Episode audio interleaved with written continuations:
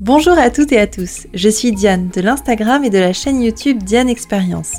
Cet été, je vous retrouve tous les jours de la semaine pendant quelques minutes pour vous épanouir sans en avoir l'air. Personnellement, j'en ai assez du développement personnel classique, de toujours devoir être la meilleure version de moi-même.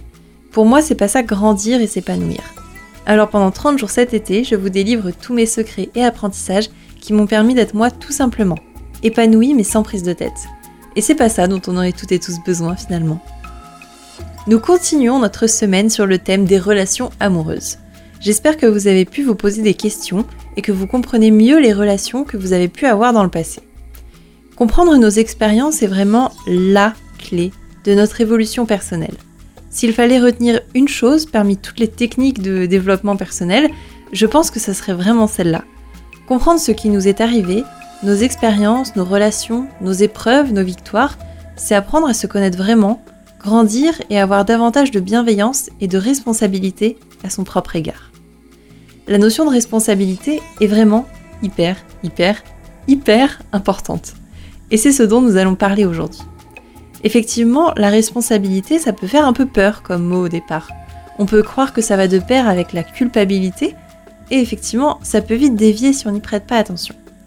Cependant, prendre ses responsabilités en main, c'est s'offrir la plus grande liberté qui soit. On s'affranchit des autres pour être son propre guide et on n'attend pas que quelqu'un d'autre vienne décider à notre place. Nous allons voir en trois points aujourd'hui en quoi assumer sa responsabilité peut nous aider dans nos vies. Le premier point est le suivant. Sortir du schéma de victime.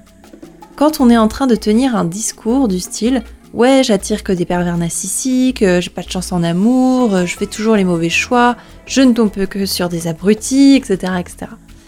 On est en train de nourrir un discours extrêmement négatif pour soi-même. Sans forcément s'en rendre compte, des fois c'est des mots qui sont dits de manière tout à fait banale ou sous le ton de l'humour, mais ils sont quand même là et il s'agit bien d'éléments pas très positifs pour soi-même. Ce genre de discours vous déclare toute seule ou tout seul en position de victime. Vous êtes persuadé que s'il y a un truc bancal, c'est pour vous. Certains vont même jusqu'à dire qu'ils ont la poisse.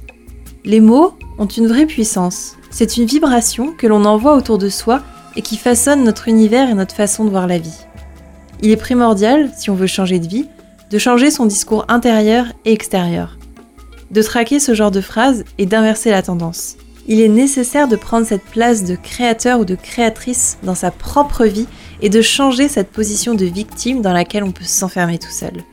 Ceci entraîne le second point. Se redonner son propre pouvoir. Quand on sort de ce schéma de victime, un autre phénomène survient. Un phénomène très positif. En sortant du schéma de victime, on se redonne son propre pouvoir on se rend compte que personne ne peut nous mettre dans des cases si nous-mêmes nous le faisons pas. Si nous sommes libres dans notre tête et centrés dans nos décisions, nous attirons à nous des personnes ou des expériences qui nous correspondent. C'est là que l'on peut rencontrer un ou une partenaire qui est en adéquation avec qui l'on est vraiment. Et ce n'est pas quand on hésite, quand on se prend pour une victime et que l'on subit notre quotidien que l'on va attirer à soi les merveilles dont on rêve vraiment. C'est finalement tellement logique. Plus on est soi, assumer dans qui l'on est et plus nous attirons à nous, comme des aimants, ce qui nous correspond. Assumer sa responsabilité va également entraîner quelque chose d'autre de très intéressant, qui est redonner également aux autres ce qui ne nous appartient pas. Assumer sa responsabilité, ce n'est pas être responsable à 100% de quelque chose non plus.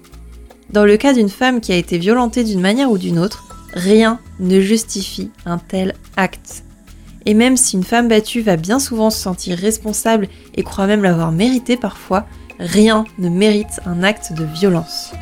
La responsabilité vient pour sortir du rôle de victime et ensuite pour comprendre l'expérience et ne pas la reproduire.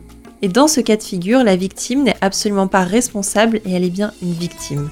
Cependant, il y a une légère différence avec la responsabilité en elle-même, qui peut venir pour au contraire sortir du rôle de victime et ensuite pour comprendre l'expérience et ne pas la reproduire.